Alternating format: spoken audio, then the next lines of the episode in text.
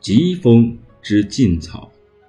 新朝末年，王莽改制进一步的得以推行，但终因频繁的币制改革酿成混乱的经济状态，法令苛刻，劳役繁重，社会矛盾便进一步的激化。公元十七年，终于爆发了赤眉绿林大规模的农民起义，其起义波及全国。西汉皇族刘秀和兄长刘演趁机响应，起兵加入了起义军中。期间有一名猛将，名字叫做王元伯，他率领一批士兵投奔刘秀，后追寻刘秀，转战各地，立下了不少的汗马功劳。行军不久，王元伯因父亲年迈多病，便离开刘秀，回家侍奉家父。后来，刘秀率领军队路过王元伯的家乡，便前往探望王元伯和他的父亲。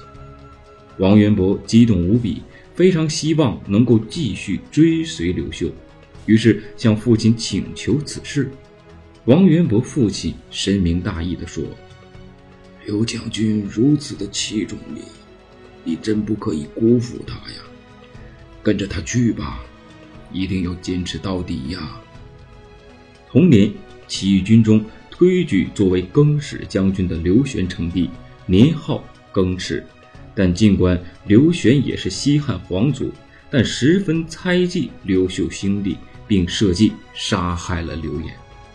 为了逃避杀身之祸，刘秀征得更始帝的同意，出使河北，招抚当地各州郡的归降。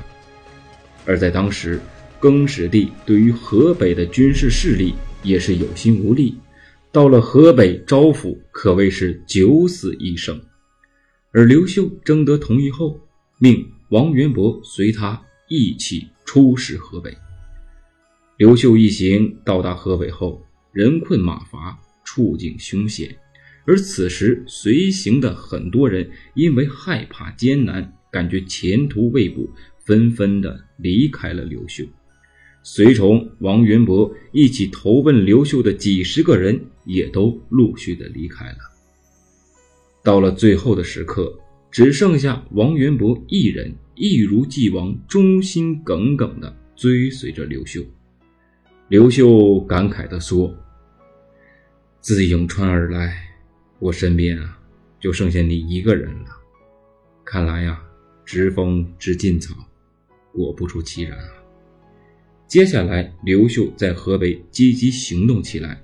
他以西汉贵族的身份，打着恢复汉家体制的口号，取得了一些官僚地主的支持，并镇压和收编了起义军，逐渐组成了自己强大的军队。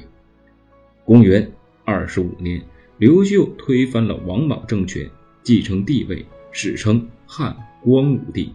后来。王元伯被敕封为富波侯、天将军、陶鲁将军。